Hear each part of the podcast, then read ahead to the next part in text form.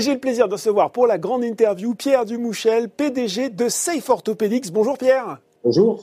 Alors, Safe Orthopedics, c'est cette medtech pionnière des technologies prêtes à l'emploi, notamment pour la chirurgie du dos avec des implants et des instruments, euh, des, ustensiles en polymère à usage unique. Alors, vous concevez ces kits, vous les commercialisez également. Et la nouvelle, l'actualité de Safe Orthopedics, c'est cette acquisition de LCI Medical. Euh, vous allez nous en dire plus. Qu'est-ce qui vous a euh, motivé pour, pour faire cette opération? Alors, Safe pour rappel, c'est une société euh, française qui est euh, spécialisée dans la fabrication, dans la conception et la commercialisation de dispositifs pour la chirurgie du dos. En clair, quand on a une pathologie, que ce soit euh, une, un tassement vertébral, une fracture ou une hernie discale, on a besoin en fait de venir euh, stabiliser un élément de la colonne vertébrale. Euh, donc, je peux vous montrer rapidement en quoi ça consiste. C'est donc quand on a une vertèbre cassée, on mm. vient mettre des vis, par exemple, et on va venir, en fait, le temps de la reconsolidation osseuse, stabiliser avec des implants. Ce marché, il existe depuis une cinquantaine d'années. Safe, à l'échelle mondiale, est la première société à avoir déployé un modèle qui combine des implants euh, classiques. Donc, c'est la vis qu'on voit là, c'est ça? Avec, voilà, ça, c'est l'implant que vous voyez ici, qui vient se mettre dans la vertèbre. Et l'innovation de Safe, c'est d'avoir redéployé, en fait, tous les instruments nécessaires à la pose de ces implants sous forme de kits prêts à l'emploi, c'est-à-dire qui sont composés d'instruments neufs, délivrés stériles, directement opérationnels pour le bloc opératoire. En clair, ça va rapidement permettre, un, de réduire tous les risques d'infection, de contamination croisée par les instruments réutilisables. Deux, ça va permettre, en fait, d'avoir un geste pour le chirurgien qui est extrêmement sécuritaire puisque les instruments sont toujours neufs. Et puis, le troisième point, c'est qu'on annule tout le processus de euh, réception, euh, contrôle, désinfection, stérilisation, pour qu'à la fin, euh, être plus euh, efficace, plus de chirurgie traitée. Alors depuis sa fabrique, depuis sa fondation en 2010, Safe Orthopedics concevait, distribuait, mais s'appuyait sur des partenariats pour produire. Euh, Aujourd'hui, l'opération consiste à réintégrer dans notre nouveau groupe la production mmh. à des finalités assez stratégiques. La première, c'est d'être capable finalement de réunir nos ingénieurs et euh, l'outil de production autour de la table et d'être capable de réinnover. Donc, c'est-à-dire notre première volonté de remettre à disposition de nouvelles technologies sous ce modèle du prêt à l'emploi beaucoup plus rapidement en rapprochant les équipes. Et puis, le deuxième gros objectif, c'est d'être capable d'apporter des nouveaux services aux hôpitaux, euh, puisque on va être capable de réduire le circuit production-implantation, donc avoir des délais beaucoup plus courts, une réactivité plus importante, euh, des modèles peut-être de customisation de nos technologies et, et d'apporter un nouveau euh, service à l'hôpital, déjà dans quelque chose qui était différencié, le prêt à l'emploi. Mmh. Justement, dites, moi un peu plus, Pierre, sur ces nouveaux modèles possibles. Je vous entends parler de, de, customisation. Quel exemple concret ça peut prendre tout ça, et même en termes de, de modèles de développement finalement?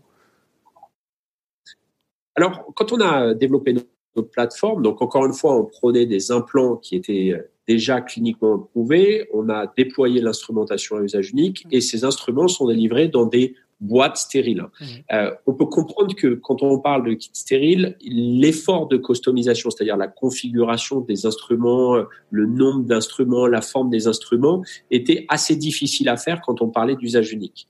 Le fait de pouvoir réconcilier dans le même groupe à la fois la conception, euh, la, la, la production et le packaging, on mm. peut imaginer dans les années à venir qu'on va être capable de démultiplier un petit peu les options de packaging et mm. je pourrais presque appeler ça de la, du conditionnement à façon, c'est-à-dire que par exemple en fonction de la pathologie traitée ou même euh, la technique chirurgicale, parce que entre l'Europe le Japon qu'on découvre avec notre partenariat euh, depuis un an, les mm. pratiques sont légèrement différentes.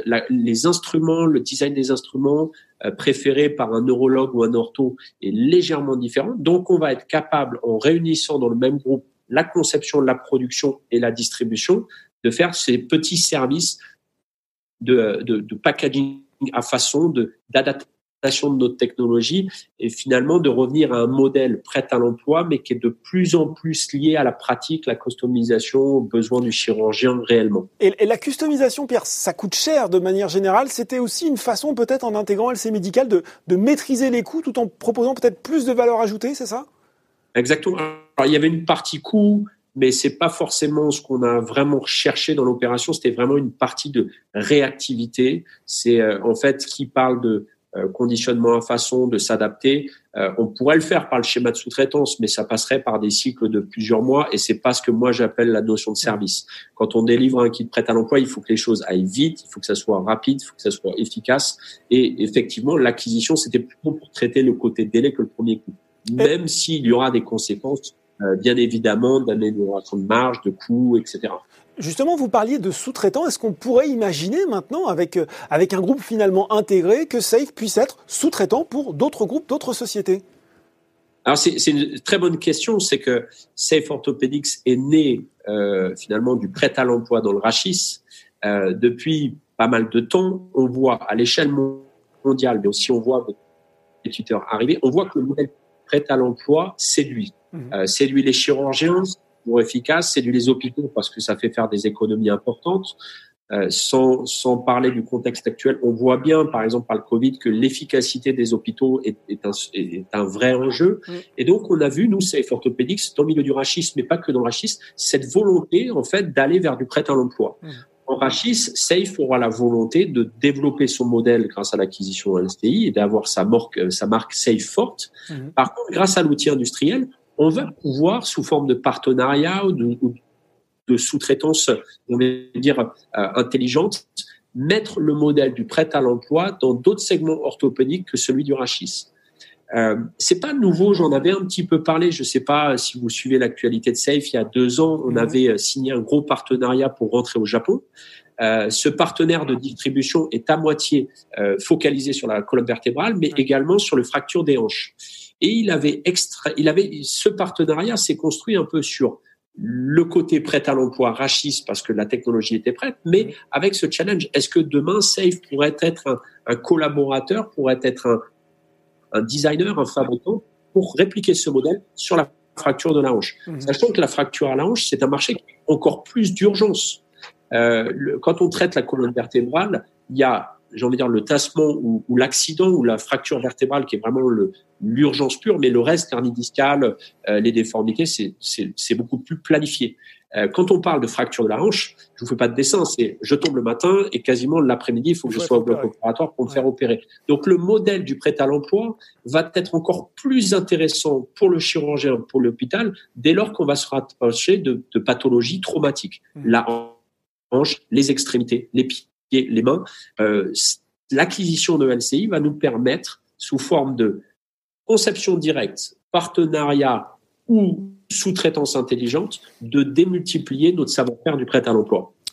Euh, on comprend bien hein, quand, on, quand on vous écoute, Pierre, les, avantages stratégiques de cette acquisition. On se dit quand même, euh, chez Safe, euh, étant donné le contexte actuel, en pleine crise de Covid-19, ça vous a pas fait peur, question de timing, cette opération, se dire finalement, il serait peut-être préférable d'attendre que les choses se tassent un petit peu et qu'on y voit un peu plus clair?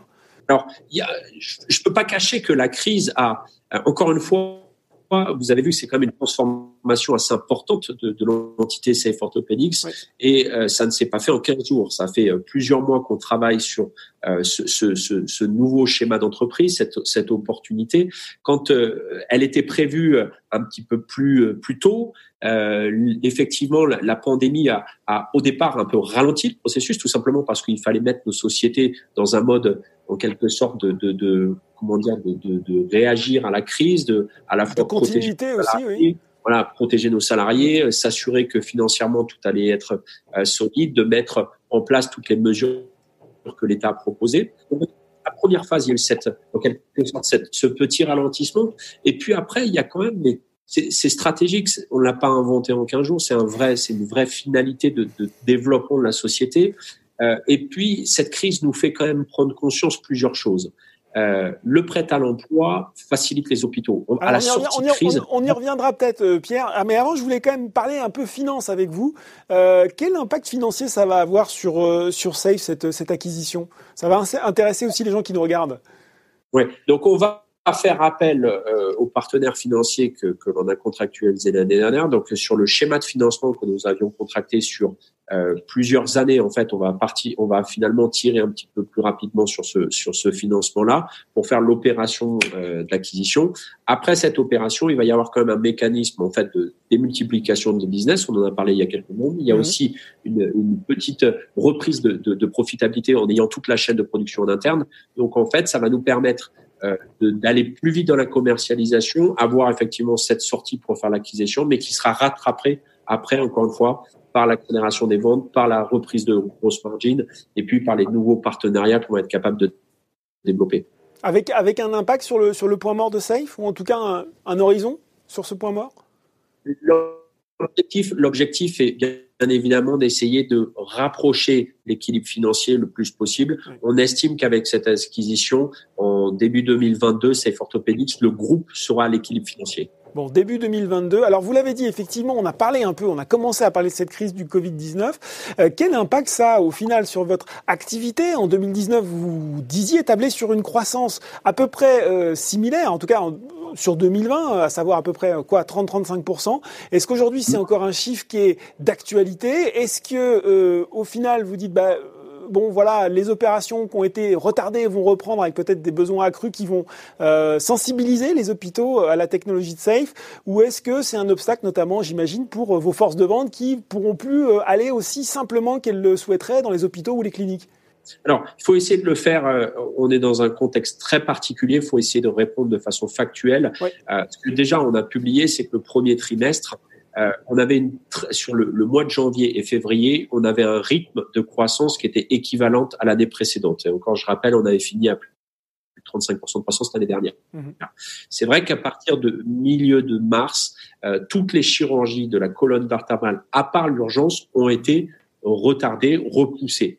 Donc, sur le premier trimestre, on est sorti en très légère croissance de quelques milliers d'euros par rapport à l'année dernière, ce qui, est, ce qui est quand même une belle performance par rapport à l'industrie. Sur le deuxième trimestre, on note, encore une fois, avril-mai, quasiment les chirurgies arrêtées, 80% des, des, opérations qui ont été repoussées. On a cette petite particularité d'être prêt à l'emploi, donc on a continué à être utilisé puisque les chirurgies d'urgence ont été faites en partie avec Safe Orthopedics. Après, le retour à l'activité normale, il va dépendre principalement bah, différents pays, parce qu'on voit bien que entre la France, l'Angleterre, l'Allemagne et les autres pays, le déconfinement n'est pas tout à fait apporté de la même façon. Il va y avoir aussi un déconfinement par par, par type d'hôpitaux. Euh, si je prends l'échelle française, vous avez le secteur privé qui aujourd'hui est complètement confiné comme une entreprise normale. Mm. Dès lors que le déconfinement va arriver, et on l'a vu cette semaine, eh ben l'activité va reprendre de façon assez soutenue ou progressivement, mais assez rapidement, ils vont vouloir rattraper finalement les chirurgies qui ont été repoussées. Parallèlement, le secteur public, euh, il y a un peu la même tendance, sauf qu'il ne faut pas oublier qu'ils sont encore concentrés sur le traitement des patients infectés, que les lits de réanimation sont concentrés. Donc on a euh, en fait une reprise par État. On a vu que l'Allemagne, euh, et je l'ai publié la semaine dernière, a repris en avance et on a vu qu'une reprise des chirurgies de façon assez, assez intense dans, dans, le privé. Sur la partie française, donc sans doute plus rapidement dans le privé, un peu plus longue euh, dans, le, dans la partie publique. Ce qui est sûr, c'est que encore une fois, on ne se fait pas opérer du dos pour, euh, pour le plaisir. c'est vraiment parce que c'est alors soit l'accident, on n'a pas le choix, soit quand c'est un peu plus dégénératif type les hernies discales qui partent le plus aux gens. Euh, encore une fois, c'est parce que vous avez des douleurs répétables euh, mois après mois, et à un moment donné, là, on peut vous dire, euh, ok, reste alité, essaye d'attendre. C'est ce qui s'est passé pendant la période du Covid. Là, à un moment donné, vous avez tellement mal qu'il faut y retourner. Donc, il y aura sans doute, encore une fois, un phénomène de rattrapage. tout dépend comment vont se finalement vont se passer les déconfinements Est-ce qu'on a une deuxième vague du Covid ou pas? Mais s'il n'y a pas de deuxième vague du Covid, on sent très clairement que dans l'été, il va y avoir une activité chirurgicale intense. Et c'est là où le modèle du prêt à l'emploi va apporter un service aux hôpitaux. Parce que vous imaginez qu'il va falloir finalement un peu rattraper le nombre de chirurgies dans un contexte où les hôpitaux sont encore un peu contraints. Euh, et donc, en annulant toute la logistique interne, on offre une chance aux chirurgiens et aux hôpitaux mine de rien, de retraiter des patients avec un volume peut-être un peu soutenu. Euh, il faut être prudent, il faut reprendre progressivement.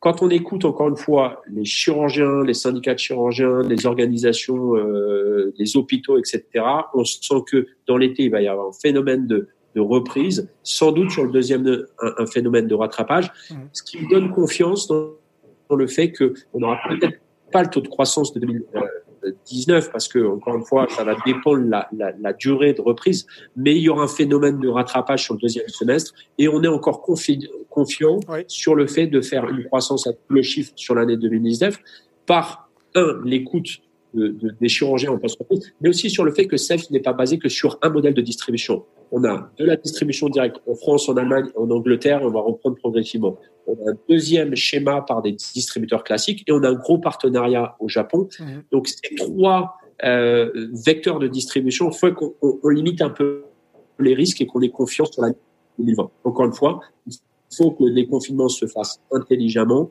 qu'on aide les chirurgiens à prendre et on, on pense qu'il y aura un phénomène pas de rattrapage total, mais sans doute une accélération au deuxième semestre.